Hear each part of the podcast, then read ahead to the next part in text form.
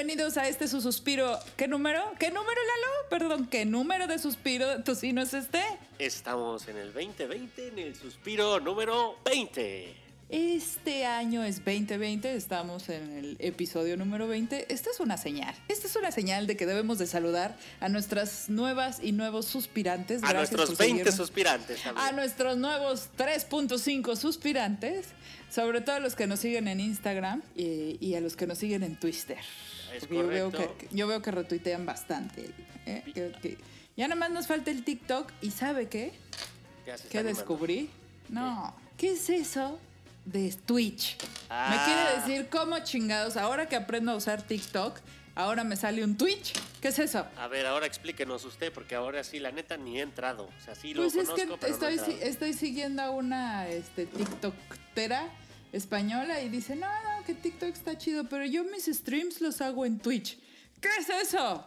¿Ahora qué es Twitch? Ah, después, después, le, después le investigo, oiga. Lo que pasa es que estoy todavía... Todavía estoy renuente al- al- a las nuevas redes sociales. Yo ya lo bajé, pues. Pero no entiendo eso del Twitch. Y nos tienen que perdonar los TikTokeros. Las tías de WhatsApp tenemos que llegar a TikTok porque el Facebook ya, Ah, ya, ya está es un- llena de tías y de tíos el TikTok. Eso ya... Fue culpa de ya Erika valió. Buenfil. Si usted y yo estamos hablando del TikTok es porque ya valió madre. Es porque ya está cerrado. El único que ahora es el que voy a tener que a ver qué fregados hago en el Twitch. Ahora, puta, ya. Twitch. Abusados, que. Si, si- si la tía ya se enteró de Twitch, abusados, millennials. Van por ustedes. Ahí les voy, ahí Los les voy. ¿Cuáles millennials? Sí, ¿verdad? Eso ya eso es para. Así es, pero bueno, bienvenidos a todos. Qué bueno que nos acompañan. Ustedes- hay que saludar de ustedes. Es que, es que iba a decir de ustedes en plural, pero recordé que solo tenemos dos seguidores. Su mamá y mi mamá. Entonces, para ustedes dos, Mi papá lo intentó escuchar y no ni siquiera lo acabó y me dijo, no, dices muchas groserías. no eres mi hija, no eres mi Sí. hija. sí, porque yo delante de él no digo groserías. Y eso de las gomitas, ¿qué, qué te pasa? No, eso no le, eso no le espanta como que yo diga groserías. Porque Ah. delante de él, pues no las digo, la verdad. Oh, pues que- Saludos a Don Polo que nunca nos va a escuchar. Que nunca en la vida nos va a escuchar. Bueno, ni modo, se perdió los saludos, pero bueno, ahora sí a todos ustedes que nos han seguido hasta este momento, 20 episodios, gracias. Seguiremos aquí, no sabemos cuánto, cuánto tiempo, pero bueno, mientras ustedes sigan, sigan suspirando, nosotros, Mientras sigan aplaudiendo, yo sigo cantando. nosotros seguimos apareciendo en sus Spotify o en sus SoundClouds o en sus Apple Podcasts.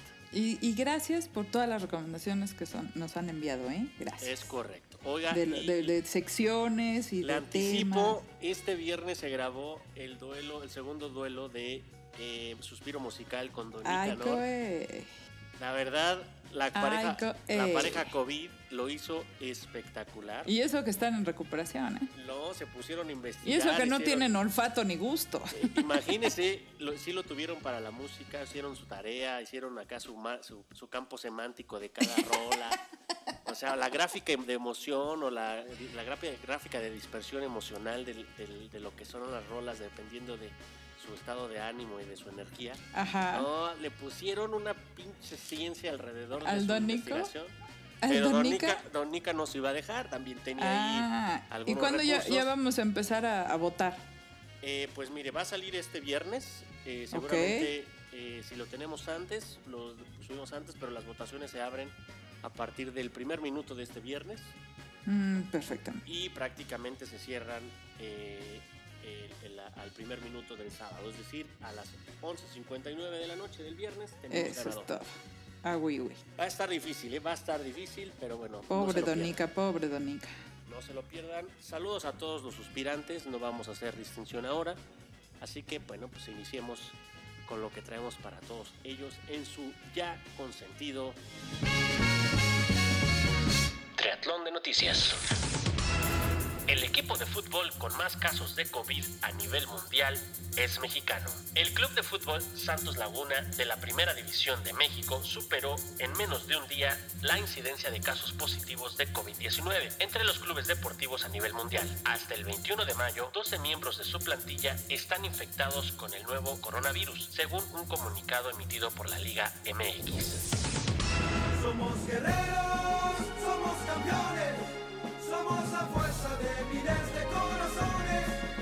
somos el eco de nuestras voces, las que retumban el corona siempre que juntos gritamos, duro, duro, duro, Santos, duro. Oiga, pero ¿cómo se se pudieron enfermar todos? O sea, ¿dónde estaban o qué? Que no estaban en su casa, evidentemente. Eh, un- no, hay, no hay detalle, eh, pudieron haber llegado algunos contagiados y, ahí mismo se contagiaron, o curiosamente quizá si son una muestra representativa de, pues de, de el estado al que pertenecen, pues no me pareciera que debería de ser el Santos el, el más contaminado, debería de ser Pumas o América, que Claro, son claro. acá de la capirucha. América, Pues ¿no? seguramente- América. Ojalá que sí. Digo, digo no, no por, por, digo, para que se vuelvan inmunes rápido, ¿no? Rápido, Eh, rápido. No, estamos hablando de que queremos que, este, Que se vaya la... No, nada, nada. Oiga, pero a ver, eh, el, porque se canceló la... la ¿qué Explíqueme de fútbol. ¿Se, se clausuró la clausura? En primera instancia, algo que, que- que me tiene muy triste es que las pinches chivas no han dicho qué pedo con los chivabonos. Shit. O sea, uno que compra para O sea, ¿dónde. ¿dónde compro mis bonos? Digo, ¿dónde No, pues canjeo ya mis bonos? ¿Dónde canjeo ya mis bonos? Exacto, pero lo único que hicieron es un comunicado acá medio, pues la verdad no, no, no tan claro de que ay, vamos a considerarlos para la próxima temporada y no sé qué. Nah, Pero primera noticia mala, los chivabonos nos los chingaron. no nos chingaron. Es decir, todo lo que gastamos para ver a las chivas les valió madre Recontra. y no, no han dicho nada claro. Es la primera mala noticia. La segunda, la Liga MX oficialmente cancelada. El, el torneo de clausura se clausura. Es correcto. Y no se da ningún ningún ganador, o sea, no se dice el que vaya más con más puntos, el No. que nada. Y esa es una mala noticia para el Cruz Azul, porque la temporada que, que recién arrancaba con esta clausura, lo hacía con un Cruz Azul irreconocible, o sea, andaba en sus mejores tiempos. Qué barbaridad. Y cu- y curiosamente... Para que vea que sí es maldición lo del Cruz Azul. Es maldición. Es, es- es tan maldición, es tan maldición que ni siquiera como maldición. equipo más contagiado llega a ser eh, este nota, imagínense, hasta esa las pierde. Ay, el Cruz Azul pierde hasta las notas. No, le paré, ya le. Entonces, o- ya cancelada la, la Liga MX, pues obviamente ya empezaron a regresar pues los equipos a, hacer trabajo de preparación para la, la siguiente temporada. Ahora, ¿y esa sí Obviamente sabemos cuándo empieza? Eh, todavía no, no conozco yo la fecha, pero en cuanto se dé, como no. es que está como que como el secretario de Educación Pública que dice, sí, vamos a regresar, pero ¿cuándo? Ah, pues sí, vamos a regresar, pero ¿cuándo? No pueden decir porque no ha bajado la curva. Y, y además, dentro de lo que se tenía previsto para aperturar eventos públicos, justamente por esta velocidad de contagio que tenemos, eh, que ya somos ma- eh, ya estamos entre el top 10. Se encabronó la curva, oiga, porque acuérdense que empezamos como que muy light y hacíamos los comparativos con Europa y decíamos, no, pues vamos re bien para el día 50. ¿Se acuerda que hablamos del día 50? No, el día 50 de infección y vamos muy bien. Yo creo que sí funcionó lo de las escuelas, no, que sí nos estamos quedando en tu casa o en mi casa. Ese es el problema, que nunca sabemos en cuál. Que fuimos al mercado de la viga y no nos enfermamos tanto. Que fuimos al Vive Latino y no se enfermó nadie. Íbamos bien hasta que dijeron, vamos a regresar y ya todo el mundo salió a la calle. Y ahora ahí vienen los contagios y no hay hospitales, oiga. Es correcto. Y mire usted, yo, yo veía esta palapa como la entidad más contagiada en, la, en el estado más contagiado de uno de los 10 países más contagiados. Pareciera que no ha pasado nada. Nada, nada. Están aportando muchísimos contagiados y muertos a la cifra. Es que mire, le, le voy, a, le voy a contar, yo ayer, ayer fui yo a la Jusco porque fui a darle seguimiento a un perrito que habíamos rescatado. Por cierto, está muy bien, muy fuerte y muy grande. Y, eh, y en el camino, que me fui por la carretera vieja Cuernavaca, pero atascado. Restaur- los restaurantes esos de la, de la orilla de carretera, que las quecas, que el jocho, que todo eso, como si nada. La gente, los carpinteros que venden sus artesanías o sus banquitos y sus comedores afuera de la, del nocal, ahí sobre la carretera, todos funcionando. O sea, como que hay lugares donde no les da tanto miedo, ¿no? En cambio ya uno baja más para la ciudad y ya todos por lo menos andan en la calle, pero traen tapabocas. Y no, Iztapalapa, imagínense, dos millones de personas en Iztapalapa. Aportan más o menos 2.300 contagios. Más que todo Centroamérica. Y han- le han muerto casi 185. Pero bueno, la nota era que el equipo mexicano Santos Laguna, pues destacado en esta... Destacado en COVID. Es correcto, destacado no por sus capacidades futbolísticas esta vez, sino por su capacidad de contagio masivo. Ay, santitos. Bueno, pues vámonos con la que sigue, ¿no? ¿Le parece? La tortilla es el alimento principal de los mexicanos, pues con ella se preparan los mejores tacos. Quienes se han detenido en cualquier esquina donde hay un taquero entienden las razones por las que son tan populares, pero casi nadie sabe que el taco también se consume fuera del planeta Tierra. Fue Rodolfo Neri Vela el primer astronauta mexicano que llevó por primera vez una tortilla al espacio en 1985. Quería comer tacos a gravedad cero, por lo que, surgi- eh, por lo que sugirió a la Administración Nacional de la Aeronáutica y el Espacio, o sea, la NASA, incluir a las tortillas en el menú. Desde entonces, la NASA incluyó a la tortilla en los viajes espaciales, pues era menos peligroso que llevar pan. Eso se debe a que las migajas que genera el pan pueden introducirse en las ranuras de la nave y paneles eléctricos. Además, pueden entrar en los ojos de los astronautas y causarles daño. Sin embargo, las tortillas que la NASA ha incluido en el menú de los cosmonautas son diferentes. Son tortillas hechas con harina especial que permite que conserven su buen sabor por hasta 18 meses. Atáscate, güero. Soy mexicano que adora su panza. Tortillas de masa. Y cena en su casa. Atáscate, güero. ¿Cómo ve? Un taco espacial. Taco de estrellas, ¿no? ¡Uy, amaneció romántico! No, no, no. A ver, si usted ha hablado de los tacos al pastor, los tacos de ojo, los tacos de tripa. No, no, no, no.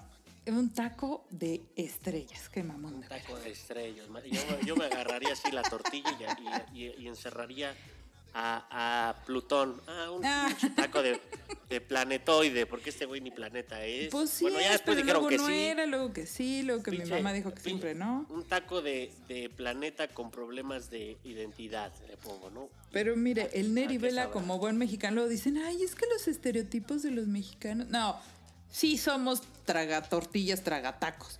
Y ahí va el Neri Vela a llevarse sus tacos al espacio. Pero como ¿qué le buen parece? mexicano, Pero no, o sea, fíjese la sabiduría milenaria de nuestra cocina. ¿sabían que íbamos a estar en el espacio? Puede ser, porque mire, todavía no sabían que para ir al espacio y llevar comida se requería em- un envoltorio comestible cuando ellos ya lo habían inventado. Esa- porque a ver, ¿cómo te comes la cochinita pibil ahí arriba? Pues con pan no se puede. No, pues que, pinche pan acá europeo todo duro.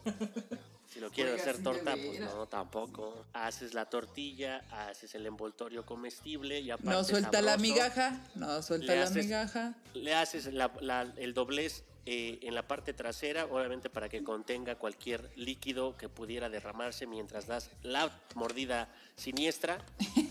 Pras, y más que nada, el caldito se regresa, ¿no? Se regresa y no hay ningún evento catastrófico que lamentar en el espacio. Qué bueno. Todo eso Oye, y- y gracias la- a la tortilla. ¿Y quién hará las tortillas? Porque si sale una cocinera de la NASA, así como la Argentina, que hacía los tacos, ay, de veras patéticos, ojalá que les hagan buenos tacos a los astronautas. La otra, ya me imagino el siguiente Neri Vela, de- el Neri Vela 2.0, se va a llevar su molcajete, va a llevar su piedra, Que vamos a cambiar el gravy por salsa molcajeteada. es correcto, con chiles orgánicos, Ay, sin semilla, sin semilla, porque no va a ser que vaya a ocasionar Sin semilla de habanero. Correcto. La tortilla, gran manjar nacional, ahora poniendo muy en alto hasta la estratosfera. Extratosfera, esa es buena. ¿Qué le parece? No, me parece muy bien. Muy buena, muy buena nota de esta, ¿eh? La de la torre. Porque además, supongo que los de la NASA no les están mandando cualquier chingadera a los astronautas y se dieron cuenta al analizar, porque todo lo que va para allá arriba lo tuvieron que haber analizado. Analizan la tortilla y dicen, "Ah, chinga, tiene un chingo de propiedades, muy pocos ingredientes que sean dañinos y es buen alimento. Hecho de maíz. Exactamente, que la mayoría de los suplementos alimenticios eh, llevan maíz. ¿Qué le parece? No, andábamos pinches, No, pinches aztecas acá. Éramos felices y no lo sabíamos. Yo creo que en el nopal, en el maíz o en el peyote debe estar la, la vacuna del COVID. Un taco de nopal y de postre un pedazo de peyotito. Ah, ¿verdad? Ah, ¿verdad? Un cóctel nacional, así debería de ser. Ah, güey, güey.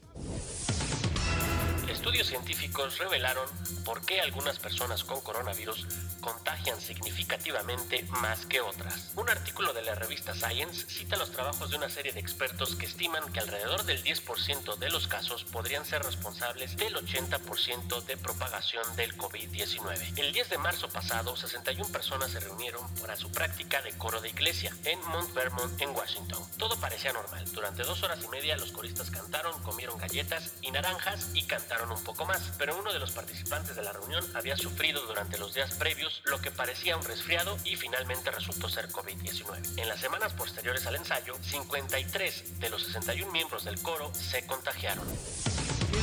Es una enfermedad, estoy contagiado. No hay doctor que me pueda aliviar, estoy desahuciado. Otra vez porque haga de cuenta que me está hablando en japonés. ¿Qué es esto de, que un número reducido puede infectar a muchos? Eso que decía usted que el pareto del pari... de mi compadre Pareto, este italiano ingeniero, filósofo e- y sociólogo, que estableciera esta ley o principio, conocida también como regla de 80-20, donde se establece de forma muy general que aproximadamente el 80% de las consecuencias proviene del 20% de las causas. En este caso, el 80% de los contagios proviene del 10% de los enfermos. Algo parecido. Ay, usted siempre con los científicos. No, es el vuelo de una mariposa puede provocar... Ok. En este caso la proporción, aunque no es 20, pero se- digamos que se permanece esta idea de que pocas personas son causantes del total de contagios en el mundo. Eh, investigadores están eh, poniendo en la mesa que los contagios masivos son parte del problema de esta eh, de la evolución de esta pandemia. Y lo Ajá. es gracias a ciertas circunstancias que hacen que una persona se vuelva súper contagiador. ¿Qué, qué tipo de cosas son? Una de las cosas que dicen eh, en estas investigaciones es, es cierto que hay ciertas personas que se llegan a contagiar y esas personas no contagian. eh, pro- eh, Los son- asintomáticos, exacto, ¿no? no, no, no tienen síntomas y tampoco contagian el virus. Esos, son, Ah. esos son pocos. Eh, hay otros que sí se contagian, pero se cuidan eh, y de alguna manera no están eh, expuestos a situaciones como eventos masivos. Ajá, no van al Vive Eh, Latino. No solo eso, fíjese usted. El Vive Latino hubiera sido un gran evento de contagio, no solo por las personas que estaban, sino porque dentro de esas actividades, la actividad de cantar, O sea, escupes mucho y tragas mucho escupitajo de los correcto. demás, ¿no? Las gotículas. en actividades al aire libre, también se reduce el riesgo de contagio, porque las microgotas eh, que usted escupe cuando habla, que por cierto son muchas y a veces deja la pantalla barnizada, Por eso ya le puse parece usted el gatito silvestre. Ah, sí, el silvestre del violín. Eh, pues resulta ser que cuando está al aire libre, las microgotas tienden a caer porque el peso del viento las lleva hacia el piso. Claro. Entonces, gracias a que son al aire libre, el contagio se reduce. Pero cuando esas mismas actividades como cantar se eh, suceden en un ambiente cerrado, como lo pasó en, en Washington con este coro, donde lo tienes al lado, aparte cantas, las microgotas se esparcen enfrente de ti, algunas de ellas flotan, Claro. llegan hasta tu nariz, las respiras y empieza la fiesta, el contagiadero. ¿Qué le parece? De Es por eso que algunas personas contagian mucho más que otras, tanto por los eventos públicos en los que participa, la actividad que desarrolla y obviamente la situación que hace que las personas a las que contagia sea mucho más fácil de que el virus entre a sus vías respiratorias o a sus ojos. Ahora, en, en todo este contagiadero, me habían recomendado ver una película que ya tiene sus años, pero yo no la había visto que se llama Contagio. Y digo, se las recomiendo porque es, es muy, o sea, sí de repente te gana la risa porque parece una predicción de lo que iba a pasar, nada que los Simpson ni que nada. Están pasando muchas cosas que habían salido en la película, pero justo el, el marido de la paciente número uno, él no se enfermó, y le hicieron las pruebas y todo, y dices, a ver, ¿por qué él, si estuvo en la misma cama, saludó de beso a su esposa y todo, ¿por qué no se contagió y el hijo sí? ¿No? O porque hay- unas personas que sí se contagian y otras no se contagian. Entonces tiene mucho que ver tu propia inmunidad, tu propio sistema de defensa, pero también el que hayas estado en un ambiente propicio para las gotículas Es correcto. Así es. pudiste haber estado en un lugar donde hay mucho aire y el aire no estaba en contra tuyo, sino a tu favor y entonces no te contagiaste. Y por el contrario, pudiste haber estado tres segundos en un elevador con una persona infectada y chin. Pero fíjese, al- Sí, te algo alentador de este estudio es, si este estudio llega a ser confirmado, estamos hablando de que solo 10% de todos los contagiados son los que están echando desmadre en esta pandemia. ¿Qué significa eso? Que si logramos mitigar las actividades que ya se han detectado como principales, em, eh, las de principales riesgo o principales ambientes de supercontagio, es relativamente sencillo que al evitarlas, prácticamente el contagio o la famosa curva sí se aplane. El problema es que en las comunidades, países o lugares en donde esto no ha pasado, donde la curva no se ha aplanado, inclusive México, es porque los eventos de conglomeración no se han completamente mitigado. Como la central de abasto, los mercados. Exacto. Aquí en- hablando de, de México, donde no se puede parar la, la actividad. O sea, es, es imposible decirle a la gente que se encierra en su casa cuando no todos tienen un Es sueldo. correcto. Pero las, los estados o, o digamos que los gobiernos van a tener esa información de, de confirmarse y podrían empezar a, llamémosle, regular la velocidad del COVID. Si quieren, si ya tienen camas disponibles, si quieren que la cosa empiece a, a- a- a su- a suceder, no porque quieran que se contagie, sino porque la economía quizá está resintiéndolo, A fluir. sa- sácalos poco a poco a consumir otra vez eh, pero no tanto como para que tengas otra vez una crisis de, de, pues de instalaciones médicas sobre todo, ¿no? Entonces, lo que se busca es justamente, si se confirman estos datos, poder entender cuáles son las variables que pueden controlar la velocidad de contagio en una situación completamente nueva para muchos de nosotros. ¿no?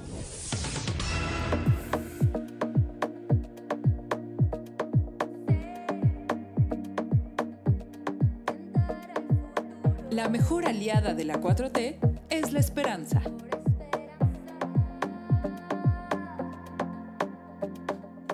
¿Qué, qué está usted diciendo? ¿Qué- qué- A ver, a ver, a ver. Mire, se la voy a poner con peras y manzanas, pero lo que voy a hacer es que le voy a leer lo que dice una encuesta, que por cierto es del INEGI, no es de, este, ¿cómo se llama este? De Roy Campos, ni de Mitowski, nada de eso. Ni del financiero, que ahora anda encuestando mucho, ni del Reforma. Es una encuesta que hizo el INEGI y que dice así, la percepción sobre el combate a la corrupción mejoró en 2019 en México a comparación con 2017, pero aumentó significativamente la cantidad de personas afectadas directamente por prácticas corruptas. Ah, caray. Otra vez. A ver, a ver, a la ver. percepción sobre el combate a la corrupción mejoró. O sea, si tú le preguntas a la gente qué piensas, ¿está combatiendo la corrupción? La gente dice sí. Pero. Resulta que cuando preguntas, este, ¿usted ha sido víctima de la corrupción o ha sido afectada directamente por prácticas corruptas? La, la gente que contestó que sí es más que en el 2017. Ah, Un caray. momento, Rick, parece falso. A ver, a ver, déjeme, déjeme, porque pues, ya sabe que como buen promotor de la cuarta T, A ver, pues Chairo. digamos que tra- trato de procesar la ¿Cómo te vas a información. defender de algo que te estoy defendiendo? a ver, defiéndete de algo No, no, no. dije. No, más, más allá de defenderlo, que trato de entenderlo. Y creo, a ver, a ver qué le parece mis, mis hipótesis. Fíjese usted. no entiende a la 4T, solo quiere a la... No, no, no, no, no, no, no, no, ni- no es a la cuarta T, es a los datos. A Si, ver. si una persona admite que tuvo más problemas de corrupción y aún así percibe que se están haciendo cosas diferentes en corrupción, como bien lo, de- lo anticipaba, pues es un tema de deseo, de esperanza. Quiero que cambie. ¿no? Ajá, O sea, todavía, efectivamente. todavía hay una credibilidad que, que, que por muy o sea, me desgastada que están esté, chingando, pero creo que no. no, no, no. O sea, hay una disposición por esperar a, a ver resultados. Ujú. Eh, creo que la paciencia, en, en la mayoría de los que votaron, dijeron, bueno, va. La manera en la que lo está diciendo, lo está haciendo, pues, a lo mejor tarda, pero sigo con- consciente y, y- y esperando que las cosas pasen. Ahora, esta corrupción, ¿se acuerda usted que, que, eh, su presidente eh, hacía una analogía de cómo se iba a acabar la corrupción? ¿Recuerda esa analogía de la, de la escoba, de cómo se barrían las Ay, escaleras? de las escaleritas, ¿no? ¿Cómo lo hacían? De arriba para abajo. Ok, imagínese usted, ¿usted cree que el INEGI va a sacar una encuesta que diga, empresas como Walmart eh, reconocen que eh, su- establecer sus tiendas, por ejemplo, en Tenochtitlán, eh, en Teotihuacán, perdón, Tenochtitlán, en Teotihuacán les costó 5 millones de pesos en corrupción? pues no lo van a hacer. No lo van a hacer. Obviamente la persona que sí lo admite, pues es la que, la que menos impacto tiene en un sistema corrupto, que aunque Claro. siempre tratan de, de convencer que el problema es el ciudadano a pie, porque da 50 varos, porque lo, lo- lo- se pasa un alto, o 80, 200, etcétera, No, depende para de, hacer de un la zona. trámite, ¿no? O para hacer un trámite, exacto. Muchos dicen, es que es exactamente lo mismo. ¿No? Ujú. Es lo mismo que el pinche Duarte dando eh, este, agüita en lugar En de, tratamientos de quiro, exacto, de medicamentos para quiro- quimioterapia, ¿no? Entonces, no es lo mismo, pero bueno, para no salirme del tema, me parece que hay una medición en una parte de lo que es este fenómeno de la corrupción, que es en, la- Sí. en las personas, en el día a día. Y- Ujú. y, esa sigue sucediendo. Esa es una asignatura pendiente y sí, es algo que tiene que poner atención el, el gobierno actual. Pero lo que no dice ese estudio es qué está pasando en la cúpula, en donde tiene mayor impulso, alcance e influencia las decisiones de la cuarta T. Que esa me parece que debería de ser, de alguna forma encontrar, pero debería de ser la evaluación completa. Es que además, mire, yo creo que hay algo que no le ayuda mucho al presidente y es el mismo. No, no es cierto. En este caso es, a ver, uno ve a Morena, usted ha visto que, eh, no lo digo yo, ni las encuestas, pues lo dicen eh, todo mundo y también las encuestas, que la intención por votar por Morena ha bajado. Claro. Entonces, eso no nada más es culpa del presidente, que sí ha perdido eh, grupos grandes, por ejemplo, el grupo de feministas, el grupo de mujeres en general, pues tienen una opinión ya no tan linda de él por lo todo lo que ha dicho en contra de las mujeres, De los o más bien los- defendiendo a la, la- la misoginia y la cultura machista de este país. Los cineastas, los artistas, eh, los la comunidad científica. Pero bueno, olvidemos lo que hace el- el propio presidente.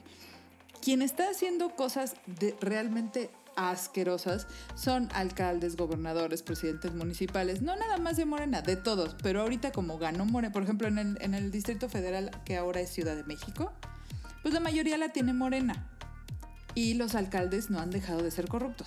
es Punto. correcto. O Es sea, antes eran delegados, ahora son alcaldes, pero ahora a quien están manchando no es a Mancera, al PRD, al PAN, o sea, ahora es a Morena porque hay una mayoría de Morena. Es correcto. Entonces, eso tampoco le ayuda al presidente. O sea, él nos ayuda, pero ni la jefa de gobierno ni los alcaldes, en el caso de la Ciudad de México, que es donde vivimos, le ayudan nadita ni a Morena ni al presidente porque tienen eh, en marcha prácticas de hace mucho tiempo. Por ejemplo, ahorita estamos en semáforo rojo, ¿no? Solo actividades esenciales. Y aún así, en todas las delegaciones están las inmobiliarias trabajando todavía. O sea, están a puerta cerrada, pero se oye el escándalo, ven, se ven los camiones que entran y salen de las, de las construcciones. Y eso, ¿a quién le pega? Esos actos de corrupción. Pues al presidente, a. Morena, al gobierno en turno, aunque se hacía desde hace muchos años.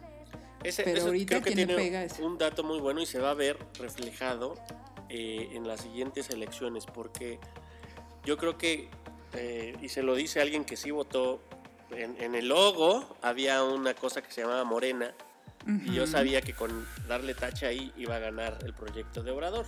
Exacto. Pero si usted me dice si, si yo vo- votaría por un proyecto diferente eh, abanderado por, por Morena, yo no sé, yo estuve a, a cinco minutos de la abstención, prácticamente. Sí, sí, sí. No, a Eh, ver, si yo le digo, a ver, ¿usted hubiera votado por Barbosa? No. Pues claro O sea, que no, o sea, guácala de pollo. Por eso Pero mismo le pues digo resulta que... trae la marca de Morena. ¿Se acuerda que usted y yo platicábamos de que una de las cosas que le ha fallado y que ha sido plática en- eh, en- entre usted y yo varias ocasiones de los famosos cuadros? Lo que- Cómo los quién- abandonó. Y, sí, Exacto. sí, sí. ¿Quién va a relevar esta generación que de verdad usted ve cuando desfilan los principales Los diputados, de veras. No, pero, La a ver- le vino a dar en la madre a todo el movimiento de Morena. Deje usted eso. Cuando usted ve la primera línea de, de Obrador, son personas ya de edad avanzada, ¿sale? En los, Y que él, si- en los, que, en los que él confía. Ujú. Él no, nunca ha podido desarrollar esas capacidades de líder de un movimiento social en donde la juventud esté considerada como parte esencial de puestos de decisión. ¿Por qué? Porque sí hay una especie de, al final es como un, es un abuelito obrador, es una Sí. especie de, de liderazgo paternalista en donde pues sabe más el que más conoce, el que tiene más experiencia, El que etcétera, más años ha estado ahí. Y no es, no está mal, es hasta estadísticamente correcto. Pero, Sí, si a usted entra por primera vez al consultorio de un doctor y le sale un chamaquito pues sí, de 26 años, sí, pues pero va a decir, híjole, El- no hay un doctor de a de veras. Pues sí, uno tiende a pensar que los mayores tienen más experiencia y son mejores. Pero el hecho de hacer, de crear cuadros, de crear estas generaciones emergentes, lo que hace es que justamente hay una escuela de gobierno. Hay ni tan escuela. emergentes que lleva 18 años en el movimiento, ¿eh? ya no tendrían que ser tan emergentes. Por eso, pero esos 18 años, desde 18 años, o sea, había las juventudes con Morena y esas sí, cosas, pero, con AMLO, pero a ver, lideradas por los mismos, los mismos zampones, Sí. dejadas en manos ahora de güeyes que vienen de otros partidos, que justamente lo único que buscaron fue el hueso para permanecer en sus privilegios, y Así que no es. les interesa una vocación de servicio eh, a, a la nación y ese tipo de cosas que él mismo... ¿Y sabe qué? Quienes realmente pregona. formaron Morena en los municipios y en los estados quedaron fuera de las cámaras, o sea, de- de- quedaron fuera de ser diputados, de ser senadores, quedaron fuera de, olvídese gabinete, gabinete ampliado, una dirección, nada, no les dieron nada. Y yo se lo puedo decir, la mayoría de los superdelegados de cada estado son personas que tienen muy poquito tiempo en Morena, no son fundadores de redes ciudadanas, no estuvieron en el gobierno legítimo, yo ni los conozco, yo no sé de dónde los sacaron. Y ahí está la prueba, el de Jalisco, donde acabó. No tenía tres meses en el puesto cuando salió con sus contratos millonarios. Es correcto. Y, y regresamos al tema que usted tocaba la otra vez. Andrés Manuel los trajo para ganar. Pero al final no sirven para nada. Es correcto. Para mí, Obrador sí quería, o sea, sí hay un tema de ambición, eh, llamémosle justificada, por Ujú. llegar al poder, Sí. que al final eh, ahora sí lo reflejó y que fue Ujú. negociar con quienes le podían dar chance de llegar a donde hoy llegó. Lo negoció, el precio de esas negociaciones las estamos viendo y van a salir cada vez más. Exacto. Pero si realmente hay una visión a futuro de un movimiento transformador que no lo va a hacer en sus seis años de gobierno, Nope. uno de los cimientos importantes tiene que ser abrir el poder a la, a la ciudadanía. Eso de seguir teniendo que recurrir a aliarte con los políticos de siempre porque la sociedad eh, pues le fastidia la política, piensa que todos son corruptos y no quiere participar, es también un grave problema tanto eh, de nosotros como ciudadanos porque dejamos en las manos de los de siempre las decisiones, pero también desde el poder no hay un fomento para eh, rejuvenecer, renovar y depurar las filas de un pinche sistema político corrupto hasta las entrañas. Entonces, para mí es dual. Es, ellos abren la puerta eh, un poco como lo que estaba tratando de hacer Kumamoto, por ejemplo, este Ujú. ahora senador en, de- en- en Guadalajara. Eh, y, y eso, o sea, abrir las puertas para que también en la sociedad hay de todo, o sea, va a haber muchos ciudadanos que simplemente busquen el varo y, y- y- y habrá No, que... o, o nomás mi cuadra, ¿no? O sea, Exacto. a mí lo único que me interesa es mi calle. Mi calle, mi cuadra y los Exacto. demás que se chinguen. Exacto, pero también que, que- que es, que es corrupto, o sea, es al final una naturaleza. Pues es que simplemente el, el ponerse en doble fila y decir cinco minutitos nada más, eso, pues ¿qué es? Usted O lo sea, es, la ve. es la misma manera de decir, solo yo y los demás me valen madres y eso es la corrupción. Ahorita pago para que no me chinguen a mí. Pero yo Exacto. no quiero un cambio en el mundo. Sí, pero el punto es que así como hay corruptos, también hay gente que quiere cosas diferentes. Sí. Entonces se tiene que abrir la puerta para que entren todos. Lo que hay que hacer es justo en esta elaboración de cuadros un proceso, un sistema, algo que, va, que de alguna manera nos permita identificar más fácil a quien usa la política para, para beneficiarse a él y a los suyos y no como instrumento para bienestar de, de todos los que representa. Entonces, el problema es que las personas que quieren eso, pues quedaron fuera de Morena. Hoy, hoy están fuera, sí, pero también yo no veo, yo no veo ni de las dos partes es- este, gran demanda de apertura de espacios, eh, ni tampoco apertura para generarlos. O sea, yo, yo siento que hay un, de, de las personas que se consideraban mm, morenazis este, a, a muerte, de verdad que hoy Ajá. siento, yo hoy siento que sí hay un cierto, y obviamente que no, no fueron considerados, yo siento un cierta, una cierta, un sentimiento de, pues de, de traición eh, Sí. hasta cierto punto, porque les dieron espacio a otros. Y también... Mire, le voy a decir, los mejores cuadros de Morena que yo conocí no están ya ahorita en Morena. Es correcto. Y porque era un sea, movimiento dijeron, social, era otro tipo de cosas. Unos discretamente se hicieron a un lado y no quieren hablar mal de Andrés Manuel porque todavía tienen la onda del cariño y, y de que aquí en este país si no estás con Andrés Manuel entonces ya eres prianista. Él A lo, él lo dijo, él lo dijo. Si Sí, no estás si contra no mí, estás con- estás conmigo, estás- estás contra mí. Yo conozco unos cuadros de veras cabrones y también gente grande ¿eh? y gente joven que no está en Morena y no quieren, no quisieron hacer escándalo como yo, pero, pero efectivamente se quedaron con lo peorcito, ¿eh? Y con gente que ni siquiera sabe cómo inició este movimiento ni para qué. Exacto. Y, y no se les ve cómo quieran depurarlo. ¿eh? O sea, al menos en este No. momento, todos los procesos No, porque están, legislativos, toda la manera en la que se elige la- los representantes son exactamente igual que antes. Entonces, a partir del padrinazgo, A ver, dígame usted si las cosas han cambiado cuando la que fue el escándalo esta semana por querer eh, terminar con fideicomisos como el que va para apoyar a los cineastas mexicanos es Dolores Padierna. Dígame usted, ¿ha cambiado algo en este país? no, y atrás de Dolores. Si ella sigue siendo diputada eh, eh, en la Cámara. No, no, y esa, créame que es de las menos, o sea, el más cercano, que es Bartlett, o sea, que, que sigue No, siendo...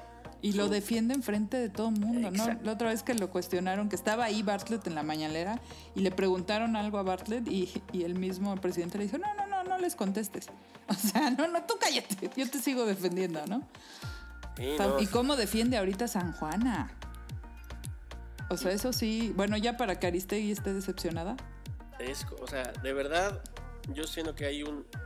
El, hay un precio que va a tener que pagar por la alianza que hizo para llegar Sí. al poder. Y ese precio, desgraciadamente, va a ser que muchas personas que respaldaron el proyecto, pues obviamente no se vean ya más representados ni en sus filas. Claro. Entonces, pues eh, ahí se vienen, porque este, este gobierno, como todos los demás, tienen cola de donde les Y pisen. tiene usted razón, desde que nombraron, por ejemplo, a Sergio Mayer como presidente de la Comisión de Cultura, pues ahí toda la comunidad, toda la comunidad de cineastas, teatreros, creativos, pues ahí dijeron, híjole, así va a estar la 4T. Todavía no pasaban 15 minutos y ya estaban bien encabronados. No, e- ese yo no, o sea, lo puedes interpretar como ignorancia o desprecio. O sea, soy tan ignorante de, de lo que necesita el país en materia cinematográfica o de cultura Ujú. Que pongo a cualquier pendejo. O Claro. no me interesa tan- ni desarrollarla ni que, ni que Sí. sea un pilar de mi gobierno, pues cualquier pendejo que entre.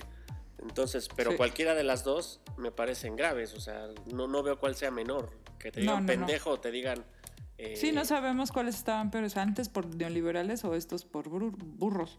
Es correcto. Eh, hay cosas que son ma- matices, contrastes, pero al menos en lo que vamos, eh, los precios que ha tenido que pagar para sortear todos los proyectos que quiere implementar, Ujú. me parece que van a ser los grises de este esta cuarta T. Y vamos viendo qué más sale, porque no creo que sea pero los- vamos a tener a Santa Lucía, un aeropuertazo ¿Para qué? ¿Para con qué? mamuts. Para, para volar cuando ahora ya nadie quiere volar. O sea, Exacto. a ver, que ahí Oiga, se- están bien baratos los paquetes, nomás que no puedo ir. Imagínese, imagínese, la- ahí sí, ahí sí, discúlpeme, pero qué bueno que la cagó ahí, ¿por qué? Imagínese un, aer- un aeropuerto como el que se pensaba hacer. ¿Qué haríamos con Sí. un puto aeropuerto de lujo en estos, a estas alturas? Si ya no se puede hacer nada. Ay, ¿Qué haríamos con una mierda de ese tamaño? bueno, pero vamos a recuperarnos, cálmese. Tampoco ya todo está perdido. No, sí, pero no en seis años.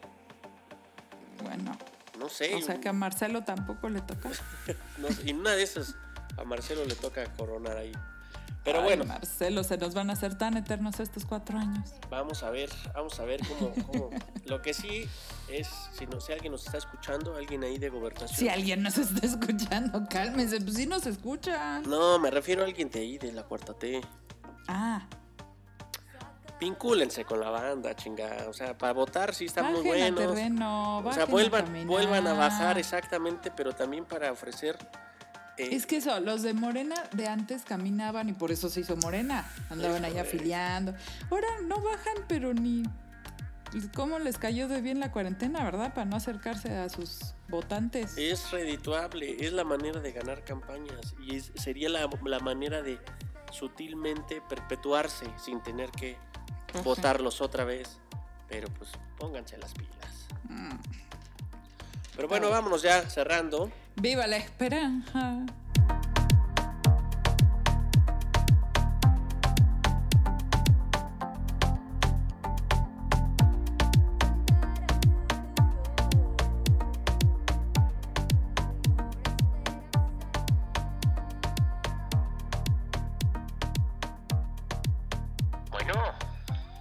Don Nicanor.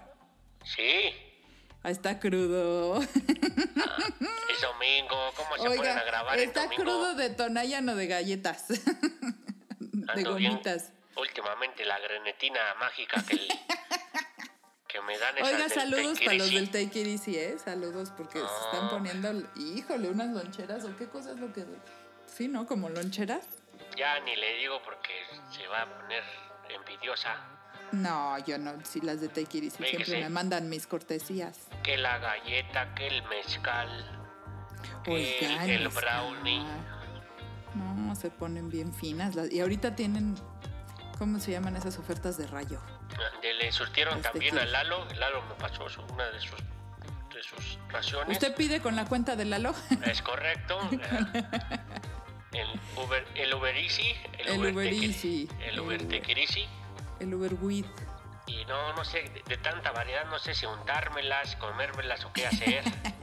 Oiga, usted tuvo sus épocas locas, ¿no? Pues Cuéntame sí, de una época loca que haya tenido.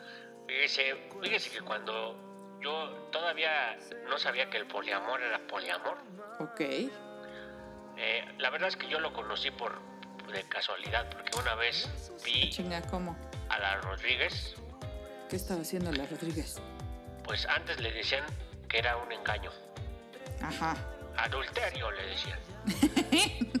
¿La Rodríguez lo cachó? No, ella estaba ahí dándole durísimo. No chingue. Pues, pues parece ser que en una época en donde no la comprendía, yo estaba ensimismado. Ah. Pues la Rod- ¿Y Rodríguez le entró. el amor en otro lado? La- ay, la Rodríguez tan seriosita que se ve. Y creo que no lo encontraba porque le buscó en varios lados. Pinche Rodríguez. Le voy a mandar un WhatsApp para que, para que se defienda. Pero sí, fíjese, ya después de eso, pues, pues tuve que, ya saben, un pinche eh, concepción del amor romántico pendejo que tenía en la vida. Pues yo que no, que no voy a, no me voy a soportar esto, me voy Se a ha de ver aquí. usted deprimido, retear. Exacto, me fui ahí a la, a la casa de unos amigos Ajá. eh, que bueno, pues tenían unos hijos súper rock and rolleros. Pero a ver, ¿usted como cuántos años tenía, oiga?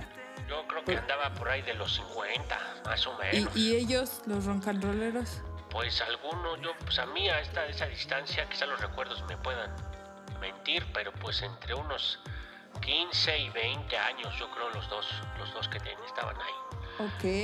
Y pues la Entonces eran, ne- era- eran los ochentas, eran, los eran noventas. músicos amateurs, Ajá. tenían su propia banda y las rolas que les gustaba sacar era de, de este compadre, de este compadre que se, que se decidió dormir un rato y después adiós. Ay, el Cerati, oiga. Ese compadre, el Cerati. bonito el Cerati. Entonces, ¿usted no conocía Soda Stereo hasta que llegó con estos rock and rolleros? No, y fíjese, tengo una anécdota. Me fui al, al concierto, ya sabe que usted, que yo, que yo, casi como el Lalo, le- me falla un poco el, el, el- el cucharón. Ajá. Y algo bueno que dejó el Teletón son las zonas especiales para conciertos. Ah. Pero en una vez que yo fui, me dio como que la taquicardia y pues Ajá. iba con ellos, les dije, déjenme aquí mientras en la, en las, en la zona de médicos, cuando me recupere los alcanzo. Ujú. Entonces los doctores dijeron, no, estés en paz, usted ya, ya no es tan joven. Entonces, muy amablemente me adelantaron a la zona Teletón, Ah, chinga. que es una rampa en donde te- tú tienes una vista pues privilegiada, muy cercano al escenario. Eh, pues están todos nuestros amigos con capacidades diferentes. Ajá. Y digo diferentes porque aquí sí estábamos bien prendidos, abajo así medios tímidos. Acá con las muletas y las sillas de ruedas estábamos armando el slam ahí arriba. Obviamente yo a la distancia por mis taquicardias que me daban. Ajá. Pero ese, fíjese, yo estuve en el último concierto de Cerati, Qué de So- como Soda Qué Stereo, en México, Qué bonito. en la zona Teletón. Antes de que se nos fuera el Cerati. Es correcto. Y para todos ustedes, A ver, eso. de los Póngame. ¿Cuál le gustó más de ese concierto? pues mire, fíjese que había una rola que decía que en sus comisuras dame un zoom. Ujú. Dame un zoom. Ay, güey. No, no sabe cuál es esa.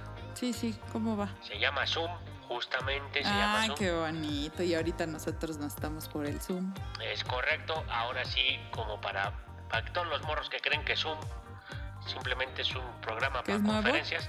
Antes de eso, Soda Stereo ya había hecho una rola más chida, con mucho más contexto que se llama Zoom. Para todos ustedes, Soda Stereo Zoom. Perfectamente.